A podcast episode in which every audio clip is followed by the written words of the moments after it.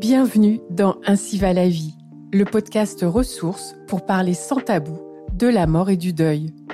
Et oui, pourquoi éviter ces sujets alors qu'ils nous concernent tous? Je suis Gaëlle Guigny, praticienne de shiatsu et accompagnante du deuil, curieuse et passionnée par les rencontres qui nous font grandir. Dans chaque épisode, je reçois un ou une invitée qui nous partage son histoire, son expérience, son regard ces témoignages nous donnent des clés pour mieux surmonter les pertes dans nos vies et traverser nos deuils en conscience. Nous abordons ensemble des sujets essentiels, profonds, délicats, qui bousculent parfois, mais qui toujours nous rappellent à notre humanité. Ainsi va la vie, c'est le podcast qui nous rend plus vivants. Bienvenue dans cet épisode 18 que je vous propose de passer en compagnie de Stéphane Alix. Ancien reporter de guerre, journaliste et écrivain, Stéphane Alix enquête depuis plus de 20 ans sur les expériences liées à la mort. Il est l'auteur de nombreux livres dont vous trouverez les références dans le descriptif de l'épisode. Il est le fondateur de l'INRES, Institut de recherche sur les expériences extraordinaires, et du magazine Inexploré. Dans son dernier livre, Un fantôme sur le divan, qui vient de paraître aux éditions Albin Michel, il aborde ces expériences extraordinaires, notamment liées à la mort, que sont les EMI, donc les expériences de mort imminente, les contacts avec les défunts, les VSCD, auxquels d'ailleurs j'ai consacré un épisode, l'épisode 12 avec Evelyne Elzesser. Euh, il peut s'agir aussi de perception extrasensorielle, de contact avec l'invisible. il se trouve que des millions de personnes font ces expériences et qu'elles peuvent être amenées à en parler à un psychologue, psychiatre, psychanalyste, psychothérapeute. Alors comment ces professionnels accueillent-ils ces récits? Y sont-ils préparés? Comment est-ce que ça les questionne et les confronte à d'autres réalités? Comment est-ce que ça a influencé peut-être leur parcours professionnel et personnel? Autant de questions que nous allons aborder avec mon invité dans cet épisode. Bonne écoute Bonjour Stéphane Alix. Bonjour. Merci beaucoup d'avoir accepté cet entretien pour informer les personnes qui écoutent et qui partagent ce podcast sur cette rencontre entre les professionnels de la santé mentale, représentés par les psys comme on les appelle communément, et tous ces phénomènes inexpliqués que leurs patients leur racontent. Mais auparavant, est-ce que vous pourriez expliquer pourquoi depuis plus de 20 ans, vous investiguez de manière rigoureuse et cartésienne sur les phénomènes autour de la mort, sur la vie après la mort? Bah, tout simplement pour une raison euh, personnelle qui touche, je pense, beaucoup d'entre nous, c'est que je, je, suis devenu journaliste très jeune, je voulais absolument faire du reportage, euh, et notamment du reportage de guerre, donc j'ai commencé cette activité à 19 ans. Je suis parti en Afghanistan, à l'époque c'était en 1988, pour rejoindre des, des qui combattaient l'occupation soviétique. Et, euh, et, dans les années qui ont suivi, je suis devenu journaliste par le terrain, en fait, j'ai pas fait d'études particulières. Et euh, ça m'a amené à, peu près une quinzaine d'années d'activité euh, de grand reporter. J'ai écrit mon premier livre euh, en 1998 sur le trafic de drogue, donc c'était vraiment des thématiques très politiques. Et puis en 2001, dans une mission que je dirigeais en Afghanistan, j'ai perdu mon frère. mes deux frères travaillaient avec moi à ce moment-là sur une mission que je dirigeais en Afghanistan. Et cet accident, bah, comme la plupart des gens qui rencontrent le deuil de façon un peu euh, inattendue, a, refait surgir des questionnements, un besoin de sens, euh, voilà, des, questions qu'on a durant l'adolescence où on a envie de tout comprendre de l'univers, du monde, mais puis après la vie active fait qu'on oublie ces questions. Moi, à l'âge de 33 ans, tout d'un coup, mon frère est mort, euh, ça crée cette déchirure dans notre famille. Et, dans les mois qui suivent, pour moi, il est impossible de repartir dans une espèce de proscrastination en disant cette question-là, je la réglerai plus tard. Là, maintenant, il faut que je, il faut que j'ai des réponses. Donc, euh, mais je suis journaliste, je suis pas croyant, je suis pas adepte d'une pratique spirituelle particulière. Et puis surtout, mon questionnement, il est, il est rationnel à ce moment-là. C'est-à-dire que je voudrais savoir ce que c'est que la mort, qu'est-ce que les médecins en disent, qu'est-ce que, qu'est-ce que l'on sait à propos de la mort. Et en fait, à ma, grande surprise, en fait, en commençant à faire ce travail d'investigation, c'est-à-dire en allant voir des médecins, en allant voir des neuroscientifiques, en allant voir des, scientifiques, des chercheurs dans différentes disciplines, je m'aperçois que on ne sait pas ce que c'est que la conscience. On, vit dans un monde qui nous dit qu'au moment de la mort, tout s'arrête, sauf si vous êtes croyant, adepte de tel ou tel euh, courant religieux. À ce moment-là, vous croyez qu'il y a un au-delà, mais c'est du domaine de la croyance. Et, en fait, en science, on vit comme si tout était quasiment acquis et on avait compris à peu près le modèle. Mais en fait, quand vous allez voir des neuroscientifiques, les premiers, que vous leur demandez mais comment est-ce que la conscience émerge dans notre cerveau, bah, ils disent bah non, c'est strictement rien. Et il y en a certains qui vont même, et qui ne sont pas du tout des farfelus, qui vont même jusqu'à dire bah, on ne sait même pas si ça émerge dans le cerveau en fait. Parce qu'on observe des corrélations entre notre activité neuronale et nos états de conscience, mais corrélation ne veut pas dire causalité. C'est-à-dire que ce n'est pas parce qu'on observe un lien entre les deux que la source de la conscience est dans l'activité cérébrale.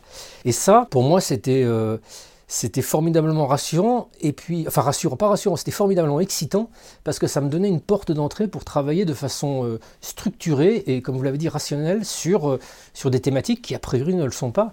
Donc de là, je me suis intéressé aux expériences de mort imminente, notamment, qui sont depuis une quarantaine d'années un phénomène qui touche le monde entier, qui concerne selon les études, presque 20% des gens qui font un arrêt cardiaque. Et puis il y a d'autres circonstances d'occurrence de ces expériences. Donc il y, a, quand même des millions de gens qui traversent des expériences où, à un moment où leur cerveau était soit en cessation d'activité, soit en, dysfonctionnement euh, sérieux, des, gens qui rapportent avoir une expérience de conscience beaucoup plus intense et beaucoup plus riche et, presque indescriptible tellement elle est intense, euh, alors que leur cerveau, il n'est pas théoriquement en capacité de soutenir cette expérience-là. Euh, progressivement, je me suis aperçu que dans, notre vision du monde, qui a l'air plus ou moins exhaustive, il y a plein de petites failles, il y a plein de petites anomalies. Ça, c'est un terme qui est utilisé par les scientifiques pour euh, décrire ce qui ne fonctionne pas dans leur théorie. En fait. Tout d'un coup, on, a une théorie qui nous permet de comprendre un phénomène, mais il y a des anomalies. Donc, soit ces anomalies, on se dit, bon, bah, on s'en fiche, on verra ça plus tard, soit on se dit, ces anomalies sont peut-être des indices qui nous montrent que notre théorie est peut-être incomplète. Et, donc j'ai suivi ces différentes anomalies, les expériences de mort imminente et puis, d'autres types d'expériences, pour me rendre compte en fait que bah, l'hypothèse que la vie se poursuit après la mort est tout autant rationnelle euh, que l'hypothèse de dire qu'il ne se passe rien après la mort. Enfin, elle n'est pas, plus, pas plus indémontrable que la première. Ah, c'est un sujet absolument fascinant. Alors justement, tout ce travail d'investigation, d'enquête, vous a amené à rencontrer des psys d'un peu partout dans le monde.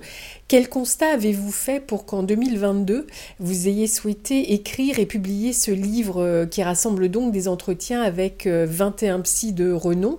Qu'est-ce qu'il était important pour vous de dire euh, au grand public aujourd'hui sur le sujet? Bah, pour moi, ce qui est important, c'est ce que j'ai pu constater dès le, démarrage de, mon intérêt sur ces questions-là, c'est que la science est un outil euh, absolument formidable, parce que ça permet vraiment d'objectiver des phénomènes, des, choses que l'on observe. Mais dès lors que l'on s'interroge euh, sur des questions qui sont vraiment des grandes questions de l'humanité, sommes-nous seuls dans l'univers euh, Qu'est-ce que c'est que la conscience des, des, questions qui sont les questions fondamentales de la science, bah, malheureusement, on n'a pas les réponses qu'on aimerait avoir. Parce que la science n'est pas euh, euh, une espèce de, système magique qui nous donne des réponses sur tout. Vous savez, quand on est enfant, on demande à papa euh, comment ça marche ça, pourquoi l'oiseau il fait ci, pourquoi ci il fait ça. Et on, est éduqué, nous en Occident, dans l'idée que finalement toutes les questions qu'on se pose auraient une réponse. Et en fait, c'est pas ça. Donc moi, en, faisant mon travail de, journaliste, d'enquêteur, auprès de, voilà, de, scientifiques, je me suis aperçu qu'assez rapidement, il y avait des questions auxquelles il n'avait pas de réponse. Et du coup, bah, on est, soit, on est, soit on bascule dans la croyance, en se disant, bon, bah, finalement, cette hypothèse-là me plaît bien donc je vais y adhérer, mais c'est de la croyance, soit on reste dans une sorte d'insatisfaction permanente en se disant je ne peux pas me prononcer, je reste, je reste indécis. Euh, et, et, du coup, en restant indécis, ce que fait notre société, c'est de dire bon, bah, tout ce qui sort de l'ordinaire, ça m'intéresse pas, je veux veux pas écouter ça, ça je comprends pas trop, c'est bizarre, etc. Or, dans un cabinet de psy, euh, le psy n'est pas un scientifique. Son boulot, c'est pas de, en sortant d'un entretien, euh, de dire mon patient dit la réalité ou mon patient euh, parle de quelque chose qui est irréel. Le, psy, en théorie, crée un espace d'incertitude, un espace d'écoute, un espace d'écoute sans a priori, qui lui permet d'entendre quelqu'un, lui raconter sa souffrance, son questionnement ou éventuellement ses expériences extraordinaires, sans avoir besoin de se prononcer sur le fait de dire ah bah c'est vrai ou c'est pas vrai. Il écoute. Et cette posture d'écoute, elle est pour moi, à la base d'une autre type de démarche scientifique, qui est plus de la science humaine, qui permet d'entendre quelqu'un dans sa subtilité, dans son détail, dans, les micro-éléments de son expérience. Et euh, ce, travail d'écoute permet, au bout d'un patient, deux patients, trois patients, dix patients qui vous racontent plus ou moins des mêmes histoires, de voir émerger des constances dans une expérience, et puis surtout de faire ce qu'on appelle en psychologie un diagnostic différentiel, c'est-à-dire euh, euh, au bout d'un certain nombre d'entretiens, d'avoir à peu près cerné l'état de souffrance ou d'absence de souffrance psychique du patient. Et quand vous avez quelqu'un qui vous raconte quelque chose de vraiment extraordinaire, dans, l'ancien manuel de psychiatrie, le DSM-4, maintenant ça a, été ça a un peu évolué, mais dans cet ancien manuel de psychiatrie, qui date d'il y a quelques années, euh, les expériences extraordinaires, entendre des voix dans la tête, euh, euh, voir un fantôme, etc., étaient systématiquement des symptômes de, psychopathologie. Aujourd'hui, ça a un peu évolué parce que l'expérience en elle-même, elle, n'est pas un symptôme de psychopathologie. Alors juste pour les personnes qui ne sont pas familières avec ce terme, la psychopathologie, ce sont les troubles mentaux et l'étude de ces troubles. Et d'ailleurs, comment est-ce qu'on repère un trouble psychique chez un patient? Ce qui, permet de définir une psychopathologie chez un patient, c'est pas ce qu'il vous raconte, c'est la façon dont il vous le raconte, la façon dont il fonctionne, dont il évolue avec les autres, avec vous. Et, ça, vous vous en apercevez pas en cinq minutes, mais en une heure, en deux heures, en trois heures d'entretien, vous avez la capacité de voir émerger euh, soit effectivement une grande fragilité psychique et, euh, une sorte de dysfonctionnement interne qui laisserait supposer que ce que vous raconte le patient est de l'ordre du délire, ou à l'inverse, vous allez avoir une mère de famille qui va euh, vous parler normalement, vous, décrire une vie où tout a l'air d'être parfaitement normal dans sa vie, sauf que euh, bah, cette maman vous raconte avoir vu son fils qui est décédé il y a la semaine d'avant. Et là, vous n'avez aucun, euh, aucun élément qui permettrait de diagnostiquer une psychopathologie. Et, là, où, là où je trouve le travail des psy extraordinaires, c'est qu'on ne leur demande pas d'apporter une preuve de ça à la fin. Enfin, sauf éventuellement les psys qui sont conseillers judiciaires euh, dans des cas de procès. Mm. Mais dans un cabinet, dans l'intimité d'un cabinet, le psy, il n'est pas là pour, euh, pour décider si le, type vous, parle de la réalité ou pas. Il est là pour, pour éventuellement répondre à une souffrance, si souffrance il y a. Donc, euh, en faisant ce travail d'écoute, et plusieurs des psys qui sont intervenus dans le livre euh, en, témoignent. Une première expérience extraordinaire, tiens, c'est curieux, c'est bizarre comme truc.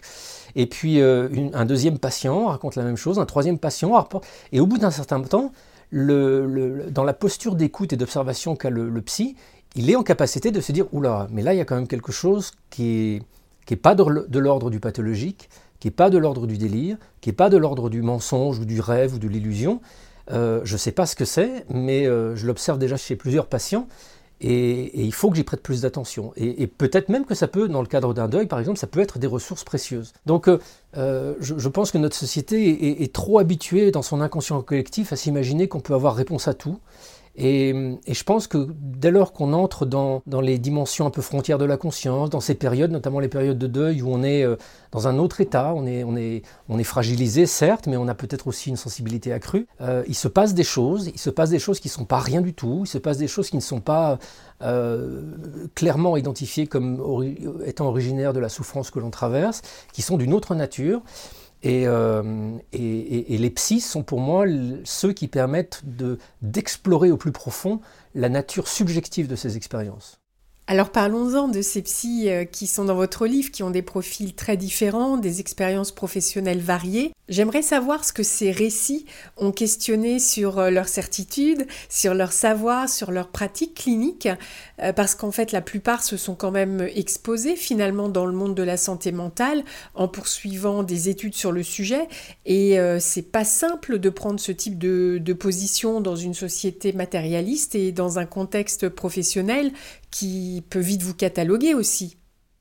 Comme vous l'avez dit, les, 21 euh, hommes et femmes que j'ai interviewés dans ce livre, qui sont de, cursus différents, il y a des psychologues, il y a des psychanalystes, il y a des psychiatres, ont des parcours très différents par rapport à ça. Moi, ce qui m'intéresse, c'est déjà la première constance. C'est est-ce que ces expériences extraordinaires arrivent de façon euh, très euh, discrète, isolément, chez certains patients, mais pas tous, ou est-ce qu'au contraire, c'est quelque chose qui, qui imprègne notre société et qui se manifeste beaucoup, auquel cas les, psys, dans leur quasi-ensemble, seraient témoins de ça. Et c'est la deuxième, euh, le deuxième cas de figure qui se présente. C'est-à-dire qu'un nombre incroyable de psys sont témoins de choses euh, étonnantes. Des, des patients, mais même que ce soit des patients sains d'esprit ou des patients entre guillemets souffrant de pathologies comme la schizophrénie, j'ai entendu je ne sais combien de psychiatres me dire mais les patients schizophrènes ils ont l'air d'être télépathes, ils ont l'air de lire mes pensées. Euh, je ne sais plus quel, quel, psy me disait euh, moi j'avais un patient schizophrène qui était enfermé en salle de contention. Quand je revenais le lundi matin, il me racontait tout ce que j'avais fait avec ma femme le week-end, comme s'il avait été un petit oiseau qui observait la scène. Et c'était vrai, c'était détaillé, c'était pas juste du délire. C'était quelqu'un de souffrant, quelqu'un de profondément malade et, dysfonctionnel, mais qui avait cette capacité extrasensorielle euh, à tester. Et qu'est-ce qu'ils font de ça alors? Dans la pratique quotidienne, il y a beaucoup de psys qui en sont témoins, mais dans le cadre d'une consultation de psychiatre qui dure euh, pas, bien longtemps, euh, a priori, si le psychiatre n'est pas psychothérapeute, ça, rentre par une oreille, ça sort par l'autre. Sauf à, montrer un intérêt particulier dans une histoire de vie particulière. Christophe André, par exemple, a travaillé notamment longtemps à l'hôpital Sainte-Anne. Lui, il travaille sur des gens en souffrance, mais son propre parcours personnel, notamment sa découverte de la méditation et des bienfaits de la méditation, l'a peut-être poussé à accorder une oreille plus attentive à ces choses hors normes que lui-même a expérimentées en état de méditation. Dans certains états de pleine conscience, il a eu l'impression de se dissoudre, il a eu l'impression d'une interconnexion avec le, monde autour de lui. Voilà une expérience qui, est bizarre, qui est étrange à vivre, qui, est de nature profondément subjective, mais quand on en a fait soi-même l'expérience, ça, permet tout de suite d'accorder une oreille un peu différente aux, récits qui sont faits des, autres. Euh, et puis ensuite, effectivement, il y, en a, certains, comme par exemple le psychanalyste et psychologue Toby Nathan, qui lui est un des pionniers de l'ethnopsychiatrie, c'est-à-dire la psychiatrie qui intègre les croyances et les, coutumes des, populations que l'on soigne. Il a beaucoup travaillé en Afrique notamment, euh, ou à La Réunion. Et, euh, Toby Nathan, lui, travaille depuis des décennies euh, sur la compréhension de l'interaction du monde des esprits euh, en Afrique, on appelle ça le monde des esprits. En Occident, on ne va pas lui donner ce mot-là. Mais est-ce qu'en termes de phénoménologie, on n'est pas un peu dans des, dans des, choses très similaires Et on s'aperçoit que oui. moi, c'est ça qui m'intéresse. l'être humain a besoin de mettre du, du, sens, des explications, des mots sur des expériences. Et, ces mots, en fait, ne disent pas la vérité des phénomènes. Ces mots disent juste la projection que notre culture fait sur ces phénomènes. Et en fait, quand on va au cœur de, l'expérience, quand on demande aux, patients, qu'ils soient euh, burkinabés ou, clermontoises, de décrire ce qu'elles ressentent, on, est sur quelque chose qui se ressemble, en fait. Et c'est ça qui est intéressant. Je trouve que les psys permettent aussi ça dans, cet espace d'écoute qu'ils ouvrent. Ils permettent aussi de montrer, voilà ce que je disais tout à l'heure, c'est-à-dire les constances entre des phénomènes qui culturellement sont interprétés de façon très très différente. Est-ce que c'est l'inconscient qui parlerait? Quelles pistes sont explorées en fait et quelles conclusions, si tant est qu'il y ait une conclusion? Chaque psy, chaque être humain en fait se fait sa petite tambouille et se fait sa propre interprétation. Il y en a dans, le livre comme Stanislav Grof par exemple, qui est un, psychiatre d'origine tchèque qui s'est installé aux États-Unis dans les années 50, qui est un des pionniers de la psychologie transpersonnelle, qu'il a monté avec Abraham Maslow notamment. Euh, voilà quelqu'un qui depuis euh, euh, plus, d'un demi-siècle s'intéresse à, ces espaces euh, qui semble ne pas être réductible à notre inconscient individuel. C'est pour ça qu'il a baptisé sa, psychologie la psychologie transpersonnelle, parce que ça, mais même Freud le constatait, hein, sauf que Freud, il a constaté ça dans un temps où, culturellement il était déjà plus difficile de sortir de, la boîte, mais euh, dans notre inconscient, dans notre individu, semble se jouer évidemment tout un maestrum de choses qui sont propres à notre histoire et à notre individu, mais aussi d'autres histoires ce qu'on appelle le transgénérationnel, donc d'autres histoires qui semblent venir de nos, ancêtres ou autres, d'autres histoires qui semblent venir de ce qu'on va peut-être qualifier de vie antérieure, j'en sais rien, des mémoires qui ne nous appartiennent pas mais qui manifestement résonnent à travers notre propre histoire. Comment est-ce qu'on peut, si jamais euh, un patient est envahi par exemple par une mémoire euh, qui semble venir de son arrière-grand-mère, je dis n'importe quoi, comment est-ce qu'on peut euh, travailler là-dessus? Parce que c'est pas en faisant un travail sur son individu à lui que ça va peut-être totalement solutionner le problème. Et l'avantage du regard du psy, c'est que lui, il cherche à, utiliser ça pour soigner. Donc, euh, dans le livre, j'ai voulu présenter vraiment toute la gamme de, regards et d'approches. Voilà, des gens comme Boris Cyrulnik, Christophe André, euh, Philippe Grimbert sont des gens qui sont observateurs d'un phénomène. Ils, ils, disent, oh là, effectivement, il y a des choses étranges mais voilà, dans leur pratique, ils n'ont pas été amenés à les creuser plus loin forcément. Ils se sont consacrés à d'autres tâches avec beaucoup, beaucoup de talent. Et puis d'autres, pour des aléas de la vie, ont eu envie d'aller creuser plus loin ça. Euh, les expériences de mort imminente, les, expériences transpersonnelles, etc. Et c'est ça qui fait, je crois, la, justement la, richesse de, ces différents témoignages, c'est qu'il n'y a pas une posture, il n'y a pas une vérité. On est face à un mystère. L'être humain n'est pas réductible à son cerveau et à son, à son costume de chair et d'os. On n'est pas des robots humides, pour reprendre la formule de Dilger. Euh, on est autre chose. On est aussi des êtres avec une composante spirituelle, j'ai pas peur du mot, hein. pour moi c'est vraiment attesté aujourd'hui par des outils de la science. Qu'il y a une part de nous qui, échappe au temps et à l'espace, qui est capable de pressentir des événements à venir, qui est capable de voir des choses à distance. Euh, c'est un fait, c'est un fait objectivé ça, hein, par, la, par, la, recherche.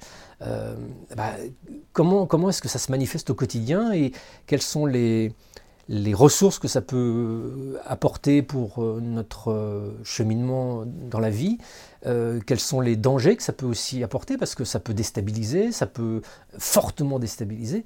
Voilà, toutes les questions que j'aborde dans, ce livre avec ces, ces 21 femmes et hommes qui ont été extrêmement inspirants. Et ils le sont pour nous aussi hein, en tant que lecteurs, enfin en tout cas pour moi en tant que lectrice. Ça m'a donné envie de m'intéresser à certaines de leurs pratiques et de lire plus sur ces vécus tellement incroyables. Alors revenons à ces patients. Euh, est-ce qu'ils viennent consulter à cause de ces expériences qu'ils ont vécues? Est-ce qu'elles génèrent des désordres psychologiques, de l'anxiété, des angoisses? Bah, Globalement, pour les psys, vous allez voir un psy quand ça va pas. Euh, on devrait aller les voir quand ça va bien d'ailleurs, pour, pour, amplifier encore le bien-être et, travailler les zones d'ombre. Mais en globalement, la, population qui va consulter un psychothérapeute, un psychologue ou un psychiatre, c'est parce qu'il y a un truc qui ne va pas. Donc euh, c'est vrai que euh, vivre quelque chose d'extraordinaire est déstabilisant à tout point de vue, et ça peut même conduire à une déstabilisation extrêmement forte. Je, prends le, le, cas d'un témoignage que m'avait rapporté Bruce Grayson, qui, est un, qui était professeur de psychiatrie à l'université de, de Virginie, qui est un des tout premiers à avoir travaillé sur l'expérience de mort imminente euh, dès les années 70, enfin le milieu des années 70. Donc Bruce a une, immense expérience de, cette question. Euh, et, lui, en tant que psychiatre et psychothérapeute, il s'intéresse à, voilà, au, contre-coup de l'expérience. Dans notre monde, on fait des expériences de mort imminente quelque chose assez magique. On a vu le tunnel, la lumière, l'amour, ça va bien. Bah non. Oui, enfin oui, ça peut aller bien. Oui, c'est bien de, vivre cette expérience psychospirituelle, mais ça peut aussi être extrêmement déstabilisant parce qu'on vit dans une société qui n'intègre pas ces, paramètres-là. Donc si vous êtes euh, une femme d'affaires euh, super efficace, mariée avec un, type dans le même créneau et que vous avez un couple très heureux dans cette euh, dynamique euh, compétitive, et puis que tout d'un coup l'un des deux vit une expérience de mort imminente et, change complètement ses valeurs parce qu'il tout d'un coup il se dit mais moi ce que j'ai envie de faire c'est prendre soin des autres, c'est faire autre chose, ça peut conduire à une crise de couple par exemple. Euh, et Bruce me racontait le cas d'un enfant, enfin d'un adolescent qui a vécu une expérience de mort imminente suite à une un coup de foudre, enfin un vrai coup de foudre, c'est-à-dire qu'il s'est fait euh, frapper par la foudre. Il a, il a eu une expérience de mort imminente et il a eu l'impression qu'il lui était communiqué des choses sur sa vie pendant l'expérience, sauf que quand il s'est réveillé, il s'en souvenait plus. Et c'était un espèce d'énorme, euh, presque traumatisme de ne pas se souvenir. C'est comme si tout d'un coup vous accédiez à Dieu qui vous dit euh, tout, et puis vous revenez, vous dites Ah zut, mais qu'est-ce qu'il m'a dit? Ou comme un rêve, vous savez, les rêves merveilleux qu'on fait, et puis on se réveille à peine, on sort à peine du lit, et ça y est, ça a disparu. Sauf que là, l'information qu'avait pressenti euh, ce, garçon était vraiment une information qui concernait sa vie, le rôle de son existence, son rôle dans, l'existence. Euh, et, il, est allé, il, a été euh, amené à, Grayson en tant que psychiatre parce que vraiment ça allait pas. Quoi. Il, était, il était très très très déstabilisé par ça. Donc que l'expérience soit, soit belle et transcendante comme peuvent l'être une, certaine catégorie d'expériences de mort imminente ou, ou traumatisante comme avoir l'impression d'avoir des fantômes chez soi, dans les deux cas de figure, elle déstabilise et cette déstabilisation doit être prise en, charge. Et il y a des outils cliniques pour ça. Hein. avec l'INRES, on avait publié en 2009 un livre qui ressort d'ailleurs euh, ces jours-ci, qui s'appelle Le Manuel clinique des expériences extraordinaires chez Interédition, qui euh, montre justement que les outils cliniques existent pour écouter ces expériences et on a rassemblé également des outils thérapeutiques pour travailler dessus. Quand vous parlez de ces outils cliniques, vous évoquez quoi en particulier? Bah, Ça va paraître euh, une lapalissade, mais déjà l'écoute, l'écoute sans a priori. Euh, a priori, on, pourrait se dire que le, psy, il a ses outils en lui. Hein. Il n'est pas psy euh, parce qu'il a trouvé son diplôme dans une pochette surprise. Donc il a déjà des outils qui lui permettent d'écouter, d'accueillir, etc.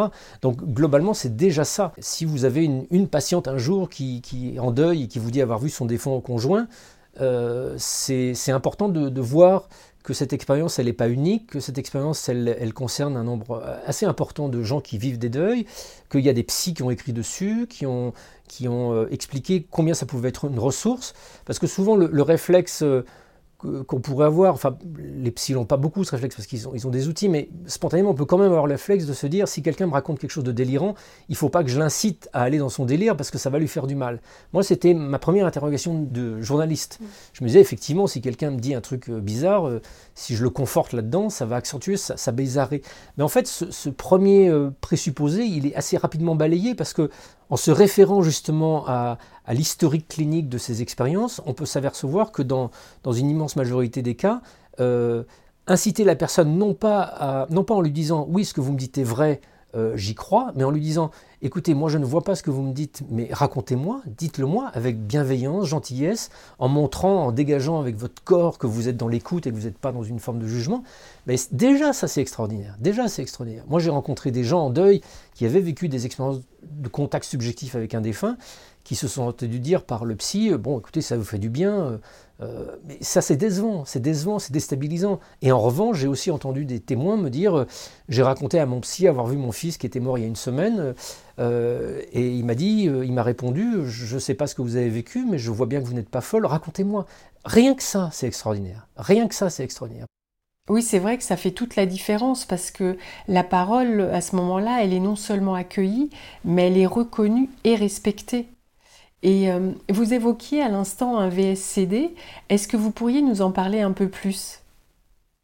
Les expériences de contact subjectif avec un défunt, c'est des expériences qui arrivent dans plus de 50% des cas de deuil. Donc ça représente une, masse colossale de gens.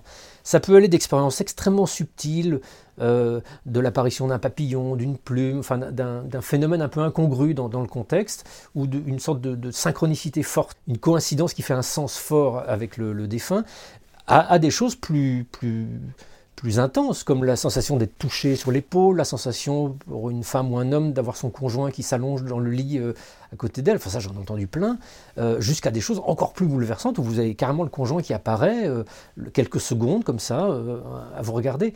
Donc toutes ces expériences-là, elles sont, elles heurtent l'être que nous sommes. Et même si on la vit, on est plein de doutes parce que c'est pas possible. Sauf si on est, on est éduqué dans une tradition spirituelle euh, très intense depuis la petite enfance et que pour nous, le monde spirituel fait vraiment intégrante partie de la réalité, bon, on va peut-être accepter ça plus facilement, mais une personne comme vous et moi, euh, euh, on va, notre premier réflexe, ça va être de se dire, oh là là, mais je, débloque, là, c'est dans ma tête, qu'est-ce qui s'est passé? Et en même temps, il y a quelque chose dans l'instant présent de l'expérience qui est d'une telle intensité qu'il y a aussi, c'est évident, c'est vrai. Et en fait, nous, êtres humains, et ça je l'ai vu chez un nombre incalculable de gens jusqu'à chez moi-même, il y a deux personnes, tu sais, comme dans, comme dans Tintin et Milou, avec le Milou euh, diable et le Milou ange qui se battent. À l'intérieur de nous, il y a deux personnes qui se battent. La personne qui dit non, non, mais tout ça, ça doit être dans ta tête, c'est parce que tu souffres, etc. Et l'autre personne qui dit mais attends, c'était quand même tellement intense, rappelle-toi cette sensation. Et en fait, le psy, rien qu'en écoutant, il peut permettre d'apaiser cette espèce de conflit intérieur que l'on vit, parce que ce conflit, il est source de souffrance et il accentue les choses qui sont déjà tellement impossibles à vivre dans ces moments-là que, que ce serait dommage d'en de, rajouter en fait. Et rien que cette écoute-là. Et après cette écoute euh, qui peut être ponctuée d'un petit conseil en disant vous savez, vous n'êtes pas la seule, vous n'êtes pas le seul, vous savez, euh, il y, a, y, a, beaucoup de gens qui vivent ça, euh, parlez-moi encore. Enfin voilà, tout ça c'est rien et en même temps c'est essentiel. Il n'y a pas besoin d'y croire pour faire ça. Christophe Fauré euh, est un psychiatre qui a des décennies d'expérience, il a fait beaucoup d'accompagnement de fin de vie et il travaille essentiellement euh, sur les, personnes en deuil, dans des deuils un peu compliqués et difficiles.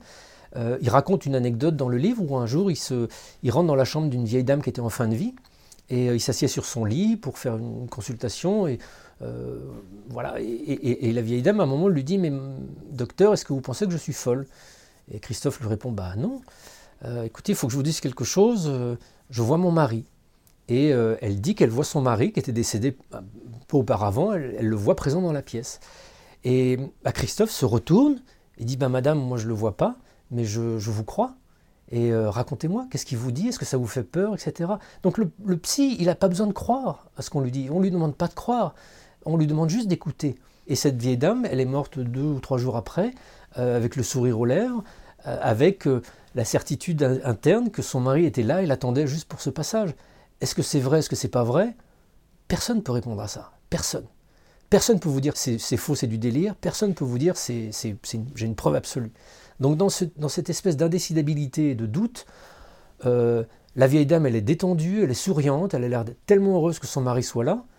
Euh, ça va créer aucune souffrance de lui permettre d'en parler, et au contraire, ça va même permettre une fin de vie dans une espèce de, de sacralité apaisée. Elle est magnifique cette anecdote. Alors, face à toutes ces histoires, est-ce qu'il n'y a pas des moments où vos interlocuteurs euh, ont été ébranlés?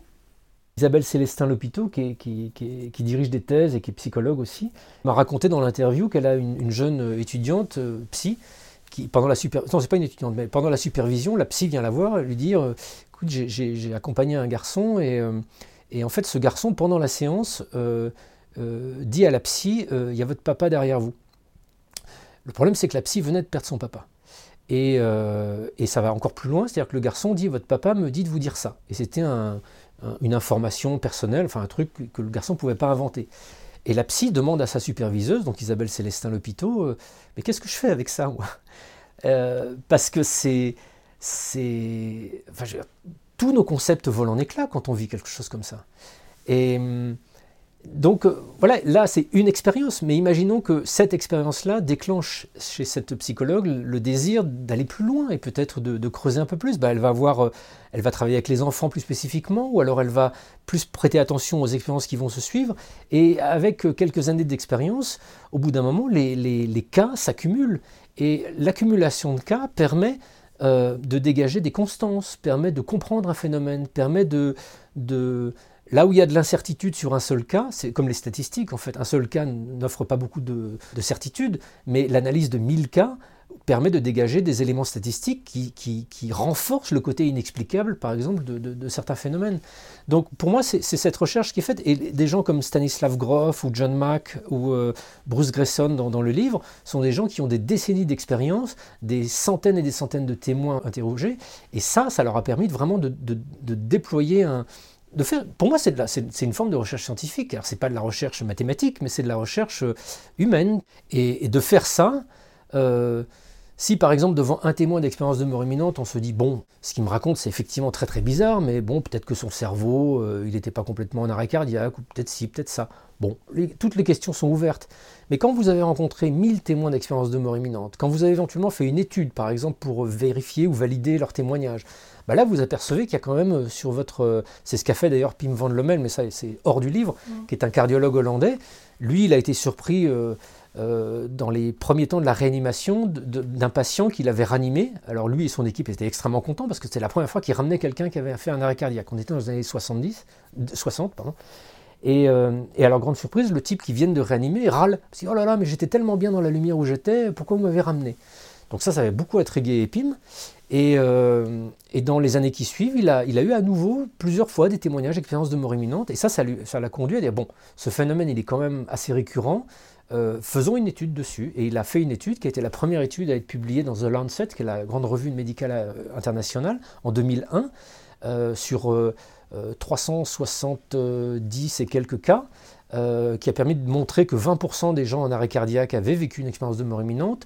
Ils montraient leur constance, ils ont fait l'étude autant euh, un temps, et puis ils l'ont, poursuivi 8 ans après pour euh, voir les conséquences sur le long terme psychologique des gens qui avaient vécu ces expériences. Donc voilà, c'est un type de travail qui ne permet pas de, de répondre de façon définitive, ça y est, on a la preuve qu'il y a une vie après la mort, ce qu'on aimerait tous, mais qui permet quand même de dire, écoutez, là, toutes les explications euh, neurophysiologiques, etc., tiennent pas la route, donc euh, c'est autre chose. Et ça, pour moi, c'est déjà une avancée formidable. Alors, plusieurs des interviewés utilisent euh, des outils complémentaires comme la respiration holotropique, la psychologie transpersonnelle dont vous nous parliez tout à l'heure, le chamanisme, l'hypnose, et vous parlez des dimensions invisibles de la conscience. Est-ce que ça signifie qu'il est important d'avoir euh, ces pratiques alternatives et de pouvoir les expérimenter en tant que psy pour mieux comprendre et donc mieux accueillir les récits des patients? Effectivement, euh, la conscience est un mystère. L'interaction entre euh, notre, notre conscience, notre inconscient et tous les mécanismes qui sont en jeu à l'intérieur de nous euh, qui peuvent déboucher sur des, désordres psychiques, des désordres physiologiques, des maladies ou, des déséquilibres ou des, grandes questions existentielles. Enfin, il suffit de sortir dans la rue et de voir euh, euh, la condition humaine. Comment est-ce qu'on répond à ça? Et effectivement, le monde des psys est, globalement impuissant devant un certain nombre de phénomènes qui pourraient être solutionnés de façon presque, pas magique, je dirais, mais beaucoup plus simple si on allait vraiment au cœur de, la problématique. Je prends le cas du transgénérationnel par exemple. Euh, je lisais encore, euh, juste avant qu'on se retrouve, un article dans Le Point sur euh, une étude liée à, l'épigénétique et à la transmission des, mémoires de nos ancêtres. il y a beaucoup de recherches qui sont faites aujourd'hui. On constate effectivement qu'on peut être porteur de, de mémoires traumatiques. L'article citait une étude qui porte notamment sur des survivants de la Shoah qui ont transmis leur traumatisme à des descendants. Euh, donc comment se fait-il qu'un petit enfant d'une dame ou d'un monsieur qui est parti en déportation euh, ait des sentiments euh, d'oppression dans le métro, par exemple, qui, sont similaires à, celles qu'a vécu son aïeul? Donc il y a la piste épigénétique qui essaie de chercher effectivement comment génétiquement ces traumas peuvent être transmis. Donc si ça aboutit, on, trouvera peut-être un moyen justement de régler ces traumas. Mais il y a aussi d'autres approches qui sont des approches plus spiritualistes qui, euh, qui, essaie de voir le corps humain non plus comme simplement un robot et une machine que l'on peut réparer, parce que manifestement il saute aux yeux de tout le monde qu'on n'est pas seulement ça. Euh, donc comment est-ce qu'on intervient sur euh, quelque chose qui n'est pas de la matière, qui n'est pas une transmission d'une énergie, qui est de l'ordre de, du, psychique ou du, spirituel? Voilà. Moi, j'ai pas peur de ce mot parce que pour moi, le spirituel intègre, je, l'ai dit et je le redis, intègre vraiment, enfin vraiment quelque chose qui, qui, qui, fait partie de notre réalité. Euh, je distingue vraiment le spirituel du religieux. Pour moi, le spirituel, c'est la, dimension en nous qui est transcendante. Euh, et là, effectivement, notamment Stanislav Grof, mais d'autres, euh, Martine Gerco, sont des psys qui se sont intéressés à des approches, par exemple inspirées du chamanisme. Le chamanisme n'a pas du tout l'appareillage de la psychothérapie occidentale, donc un chaman, globalement, c'est juste un sorcier. C'est pas quelqu'un qui va vous prendre en charge, c'est quelqu'un qui va intervenir sur un monde spirituel, avec parfois de grande efficacité. Euh, mais souvent, le, malentendu se crée, euh, notamment aujourd'hui, où beaucoup de gens vont en Amazonie euh, pour vivre des expériences chamaniques et, reviennent parfois un peu déstabilisés, voire beaucoup plus, parce qu'ils croyaient aller voir un psy. En fait, ils ne sont pas allés voir un psy du tout, ils sont allés voir un chaman. Et les demandes n'étaient pas forcément, comment dirais-je, adapté à, l'offre qui pouvait être proposée par le, chamanisme. Mais voilà, depuis les années 50, même un peu avant, euh, les traditions chamaniques, mazatèques au Mexique ou, en Amazonie péruvienne ou, ailleurs, avec euh, des substances psychoactives, euh, sont explorées et, montrent qu'elles sont un levier absolument formidable pour aller dans des, au cœur de notre inconscient, notre inconscient personnel, notre inconscient collectif et tout ce qui se joue. Euh, et là, il y a effectivement des choses qui, qui apportent des solutions à, des, à, des, cas qui sont dans des cas d'impasse thérapeutique. Je ne veux, je veux pas être trop trop magique non plus et trop caricatural, du style les chamans c'est génial, ça marche et, notre thérapie est nulle. Je ne suis vraiment pas à dire ça, mais euh, euh, parce que malheureusement les, maladies, les déséquilibres sont multifactoriels et, euh, et toutes les approches ont, des, points, bénéfiques. Mais Martine Gercon, qui est une psychanalyste, qui a été formée à différentes traditions aux États-Unis, différentes écoles, qui est psychologue transpersonnelle, elle en parle vraiment bien de l'apport que peuvent permettre les états modifiés de conscience dans un parcours thérapeutique. Parce qu'un état modifié de conscience, en fait, c'est un moment où euh, euh, nous, on est des machines bien faites, nous, les êtres humains. Depuis l'enfance, on a un cerveau qui se construit, qui à partir de l'âge de 10-15 ans est totalement construit et super fonctionnel. Ça a fait de nous des, des, guerriers. Des, on, est dans une armure qui nous protège, qui nous permet de fonctionner dans la société. Euh, et qui nous protège aussi de nous-mêmes, de, des, petites, choses qui nous ont fait peur dans l'enfance, voire avant, euh, des, traumatismes petits ou grands qu'on a vécu. Hop, tout ça on enfouit, on cache sous l'armure et on fonce et on avance dans notre vie. Sauf qu'à certains moments de la vie, tout d'un coup, l'armure se fondit un peu, et, euh, ce qui s'agite au fond de nous, ces, ces traumas, euh, bah, nous influencent. C'est comme si on hébergeait un certain nombre de fantômes, et ces fantômes bah, nous font faire des bêtises, nous font faire les mauvais choix, nous font quitter cette femme qui est extraordinaire, qu'on n'aurait jamais dû quitter, mais qu'on va quitter parce qu'on est un idiot, parce que c'est le fantôme qui commande et c'est plus nous. Donc à certains moments de notre vie, c'est peut-être intéressant de se dire, bon ok, ces fantômes, vous allez vous taire, je voudrais vraiment comprendre qui vous êtes, pour essayer d'être un peu moi-même. Et en ce sens, les états modifiés de conscience sont intéressants parce qu'ils mettent en sommeil l'armure. Donc ils, nous mettent dans un état de fragilité. C'est pour ça qu'il faut que ça soit vraiment fait dans un contexte thérapeutique bienveillant.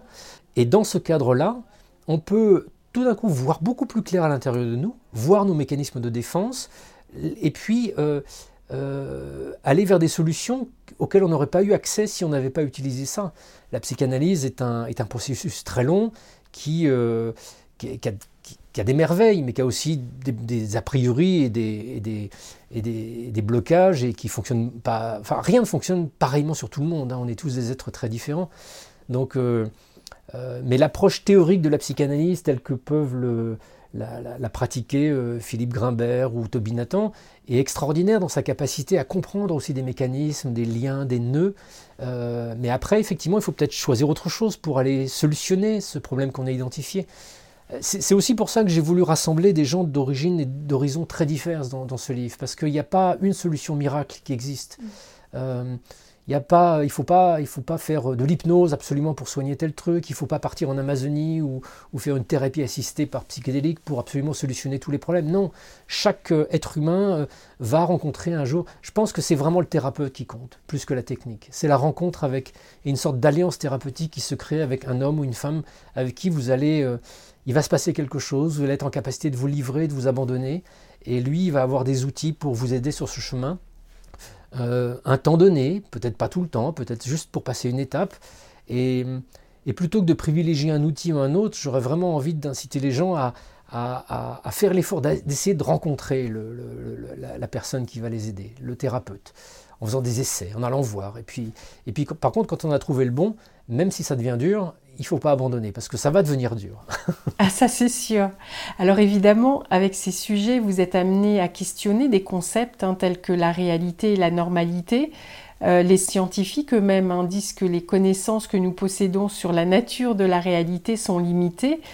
Alors finalement, est-ce qu'elles existent vraiment puisqu'on voit que les lignes bougent au, fil du temps Et euh, est-ce que vous pourriez nous dire aussi pourquoi elle vous semble centrale dans un travail de psy qui reçoit des patients qui ont vécu ce type d'expérience? Les, premiers entretiens euh, qui, sont dans ce livre euh, ont, été réalisés il y a, au début de, l'INRES que j'ai créé donc il y a 15 ans. Et certains sont, très récents. Mais à chaque fois, moi, que j'abordais un, psy, euh, je voulais essayer de voir comment lui voyait l'extraordinaire. et j'avais toujours une question très journaliste et très bourrin et basique. Euh, comment vous dissociez une expérience réelle d'une expérience imaginaire? Et tous me faisaient cette réponse, euh, mais vraiment de façon unanime, qu'ils soient experts ou pas, en me disant mais moi je ne me pose pas cette question. Moi je me pose la question de savoir est-ce que cette expérience est, souffrante ou est-ce qu'elle n'est pas souffrante? Et en fait c'est globalement la, ça en revient à ce que je disais au début, c'est-à-dire que c'est la seule manière vraiment utile et vraiment pertinente à avoir devant l'extraordinaire. C'est est-ce que ça fait souffrir ou est-ce que ça fait du bien? Et si ça fait souffrir, pourquoi? Et comment je peux y répondre? Si ça fait du bien, comment je peux m'en servir pour cheminer? Euh, que ce soit une expérience de mort imminente, que ce soit un contact subjectif avec un défunt euh, euh, après le décès d'un proche, que ce soit une expérience de pressentiment ou d'hypersensibilité. Voilà, on, a tous de l'extraordinaire dans notre vie. Euh, voilà, je disais tout à l'heure que les, gens en deuil euh, euh, rapportent un vécu subjectif de contact avec un défunt dans plus de 50% des cas, donc ça fait déjà des centaines de milliers de gens chaque année. Au-delà de ça, vous avez des gens qui ont une forme de sensibilité, qui, ont l'impression d'entendre ou de sentir ce que les gens en face d'eux pensent ou disent. je reçois beaucoup de courriers de, personnes me disant j'ai des difficultés à avoir des relations sociales parce que j'ai l'impression que je décèle des gens qui me mentent, que je, vois la vérité de, des gens avec qui j'interagis, donc je, vois les faux semblants et ça m'est insupportable. Il y a des gens qui me disent j'ai fait le rêve euh, euh, qu'il allait arriver ça, euh, ou que ma grand-mère mourrait, et puis trois jours après ma grand-mère est morte. Oh je me sens responsable. Voilà. Donc, en fait, pour moi, l'extraordinaire, il fait vraiment partie de notre vie. Et pour des raisons culturelles et, structurelles liées à notre Occident matérialiste depuis trois siècles, tout ça est sorti de notre vie on appelle ça des coïncidences, du délire, de l'imaginaire, etc. Et ça n'en est pas. Donc en fait, voilà, les, psys, eux, leur, premier réflexe, c'est de dire, voilà, comment je peux aider, comment je peux, comment je peux, je peux, essayer de faire cheminer la personne dans, son expérience? Et, la question de la réalité euh, euh, fondamentale de ces phénomènes, elle, euh, elle, est d'un autre registre, elle est du registre de, des neuroscientifiques ou d'autres types de, de recherches. Mais vous voyez, sur les perceptions extrasensorielles, par exemple, donc ce qu'on appelle la télépathie, la prémonition, le pressentiment ou la, vision à distance, la clairvoyance, euh, ce sont des phénomènes qui sont étudiés dans des laboratoires, euh, dont on peut, euh, qu'on, parvient à peu près à isoler pour en faire, des expériences. Et, ça fait un siècle qu'il y a des recherches scientifiques dessus pour tester des, gens, soit des gens doués, soit des gens comme vous et moi, pas spécialement doués. Et on a fait la preuve objective de la réalité de ces phénomènes. Je veux dire, aujourd'hui, les preuves statistiques de la réalité de, ces perceptions extrasensorielles n'est plus à démontrer. Pourtant, vous continuez à lire sur Wikipédia ou ailleurs, euh, il n'y a pas de recherche, tout ça n'existe pas. Non, c'est faux, c'est complètement faux. Il y a des centaines, des, milliers de recherches qui ont été faites dessus qui attestent que l'être humain est capable de, ces perceptions-là. Euh, mais ça, c'est un champ qui appartient plus à ce qu'on appelle la parapsychologie, euh, qui a fait la, preuve de ça. Donc, effectivement, quand vous avez un, patient qui vient vous dire j'ai l'impression d'avoir rêvé, de faire des rêves prémonitoires, si vous avez vous-même déjà une connaissance de la littérature scientifique sur ces phénomènes, vous allez pouvoir vous dire, ok, c'est pas nécessairement du délire, maintenant je vais voir si lui ça le fait souffrir, mais ça peut être euh, une réalité, ça, peut être une réalité. Comme ce, psychiatre qui me disait que tout le lundi matin, son, patient schizophrène lui racontait ce qu'il avait fait le week-end. Bon, bah là, il ne pouvait qu'objectiver le fait que le type avait vraiment observé ce qu'il avait fait le week-end, à se demander même s'il ne l'avait pas vu avec sa femme dans la douche, enfin des choses un peu inquiétantes. Donc, euh, euh, en fait, je pense que ces phénomènes comme ils sont la conscience, a priori, il y a une corrélation avec l'activité du cerveau, donc il est clair que les neuroscientifiques ont, euh, une part importante du travail à faire d'exploration de, ces corrélations. Euh, les physiciens, dans, leur, capacité à, se confronter vraiment à la frontière du connu, parce que la physique, aujourd'hui, ça nous, confronte vraiment à des questions philosophiques euh, vertigineuse. Euh, donc ils ont aussi des choses intéressantes à dire, les biologistes, euh, les psys bien évidemment. Je pense que globalement, dans, l'ensemble, plein de disciplines, c'est la, comment dire, c'est la, l'ajout de toutes ces approches disciplinaires, pluridisciplinaires qui permettent justement de comprendre un peu mieux ces phénomènes. Si on reste uniquement dans son champ, on ne va pas avoir une vision globale. Moi, j'ai rencontré des neuroscientifiques qui font des, recherches et, du travail euh, formidable sur le cerveau et sur des états de transe ou autres, mais qui sont absolument ignorants de toute la recherche en parapsychologie ou d'autres phénoménologies. Et du coup, ben, euh, ben c'est incomplet. Et s'ils avaient cette connaissance-là, ça, ça, modifierait vraiment leur axe de recherche et ça permettrait quelque chose. Mais malheureusement, on s'oriente de plus en plus vers une, plus en plus de spécialisation. Donc, euh, je pense que ce qui se dégage de tous ces entretiens et du travail que j'ai fait, c'est que on n'a pas les réponses, mais il y a autre chose. Il y a autre chose qui est à l'œuvre. Euh, les gens appellent ça des fantômes, des esprits, etc., etc. Ok, peut-être, c'est peut-être ça. Euh, en tout cas, c'est pas rien. Il se passe pas rien. C'est pas juste dans la tête des gens. Et moi, ma, démarche de journaliste au début, c'était de me dire, voilà, face à toutes ces histoires qui sont a priori soit des histoires de fous, soit de l'imaginaire, bah, je vais aller voir les gens qui a priori savent juger de si une histoire est une histoire de fou ou pas, et, euh, les psys. Et quand les psys vous disent, bah écoutez, ces histoires, c'est pas des histoires de fous, et c'est pas de l'imaginaire, ben voilà, ça ouvre tous les champs. Est-ce que vous pensez que le psy du futur, ce sera un professionnel qui combinera euh, à son approche thérapeutique euh, conventionnelle des pratiques euh, ou des outils complémentaires pour finalement aller vers une approche de la santé mentale plus intégrative? Oui, je pense, puis je le vois, hein, je le vois, la, plupart des psys dans le livre sont ces psys de demain. Et, et vous savez, quand on avait créé l'INRES, l'Institut de recherche sur l'expérience extraordinaire, en 2007, L'objectif initial, c'était de réunir des psys pour créer un réseau d'accueil et d'écoute de l'extraordinaire. On a reçu des centaines de candidatures, de gens qui avaient des cursus de psychologie clinique, de psychanalyse, de psychiatrie. Donc je sais qu'il y, a, cette appétence, il y a cette envie. Euh, ce qui est intéressant en France, c'est qu'on est un pays très cartésien et qu'on a envie que euh, notre, nos explorations extraordinaires s'ancrent dans quelque chose qui soit vraiment euh, structuré, scientifique. C'est génial, c'est génial parce que cette structure, ces outils cliniques, ils existent. Donc voilà, je pense que l'évolution du monde, les crises auxquelles on est confronté, peut-être accentue l'urgence de, s'ouvrir à d'autres ressources potentielles, exactement comme en médecine. Quand David Servan-Schreiber avait publié Guérir il y a 25 ans, euh, il a reçu beaucoup de critiques, alors que dedans, il présente des approches psychocorporelles ou, même de nutrition pour travailler en complémentaire de, de, thérapie conventionnelle sur des pathologies lourdes.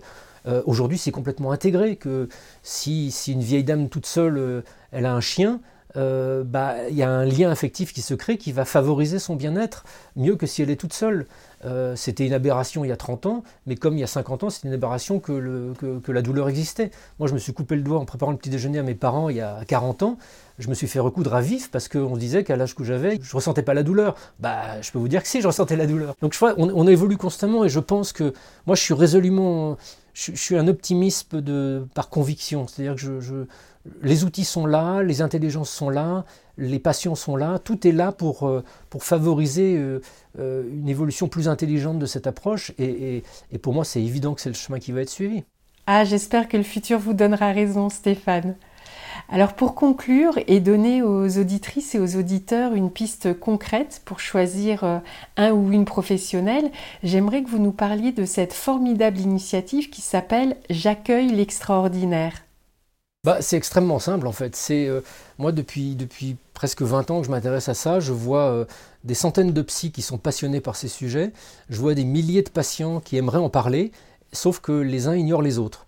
Donc euh, je propose à tout le monde, les psys, mais aussi tout un chacun, de mettre sur ses réseaux sociaux, sur, sur tous les supports qui parlent d'eux, et les psys sur leur profil professionnel, le hashtag j'accueille l'extraordinaire. Ça mange pas de pain, ça, ça ne valide aucune formation particulière, il n'y a pas besoin de demander l'autorisation à qui que ce soit, ça indique juste euh, que vous avez fait, euh, euh, par exemple, un psychologue, il a fait une formation en hypnose, une formation en truc, et à la fin, j'accueille l'extraordinaire. Comme ça, quelqu'un, notamment en deuil, qui a envie de se faire accompagner dans son processus, mais qui a aussi envie de parler peut-être de, de ou de choses comme ça, bah, en voyant un psy qui accueille l'extraordinaire, il saura que chez cette personne, il y aura au moins pas forcément des compétences, parce qu'il ne s'agit pas d'être compétent, il s'agit juste d'être ouvert d'esprit, bah, il saura au moins qu'il y aura la, personne qui ira voir sera curieuse et ouverte et ils pourront échanger là-dessus. Et ça, je pense que c'est juste un mécanisme d'identification. Parce que je pense que c'est extraordinaire, comme je disais tout à l'heure, ça imprègne notre monde, mais personne n'ose en parler les uns avec les autres, même au sein de couples. J'ai rencontré des couples qui euh, n'osent pas en parler, de peur que le conjoint le prenne mal, alors que les deux, en fait, ont envie d'en parler. Donc j'accueille l'extraordinaire, c'est une sorte de moyen de se dévoiler, sans dire qu'on est fou, sans dire qu'on croit à n'importe quoi. ça ne veut pas grandir grand-chose, j'accueille l'extraordinaire. Mais ceux qui en ont besoin le comprendront et, ceux qui, voilà, les patients qui en auront besoin pourront identifier et aller voir des psys, et, ça peut tout changer, et c'est vraiment important de faire ça. Merci beaucoup pour ce travail précieux que vous accomplissez et pour le temps que nous venons de passer ensemble. Merci. Bah merci. Pour clore cet épisode, je vous propose de retenir quatre clés. La première, les expériences extraordinaires ne sont pas rares et font l'objet d'études très sérieuses. La seconde, si vous avez vécu un phénomène inexpliqué, que ce soit un VSCD, une EMI, que vous sentez des capacités extrasensorielles, que vous avez expérimenté un contact avec l'invisible qui vous interroge ou vous déstabilise, vous pouvez en parler à un psy. Cela ne signifie pas que vous êtes malade, mais juste que vous faites une démarche pour mieux comprendre et prendre soin de vous. La troisième, eh bien n'hésitez pas à rencontrer différents professionnels pour savoir avec qui faire ce travail qui vous aidera à cheminer. Il est essentiel que vous vous sentiez en confiance et accueilli avec bienveillance, éthique et professionnalisme. Et d'ailleurs, les professionnels qui ont le hashtag J'accueille l'extraordinaire sont particulièrement ouverts et à l'écoute de ces vécus inexpliqués. Et puis la quatrième, renseignez-vous pour savoir si le ou la psy utilise des pratiques complémentaires favorisant une exploration différente des états modifiés de conscience. On a parlé d'hypnose, de transe, de respiration holotropique, de psychologie transpersonnelle. Il y a d'autres approches évidemment. Alors osez être curieux, curieuse et autorisez-vous à poser des questions. Je vous rappelle le titre du livre de Stéphane Alix, Un fantôme sur le divan, aux éditions Albin Michel. Si vous avez aimé cette rencontre, n'hésitez pas à la partager sur vos réseaux préférés. Plus nous serons nombreux à en profiter, plus ce podcast aura de sens. Et ça a l'air de rien, mais en donnant 5 étoiles sur Apple Podcast ou sur votre plateforme d'écoute et en donnant un avis, ça aide à le faire connaître. Vous pouvez aussi retrouver tous les épisodes sur le site ainsivalavie.fr et vous abonner pour ne pas rater les prochains épisodes. À très bientôt!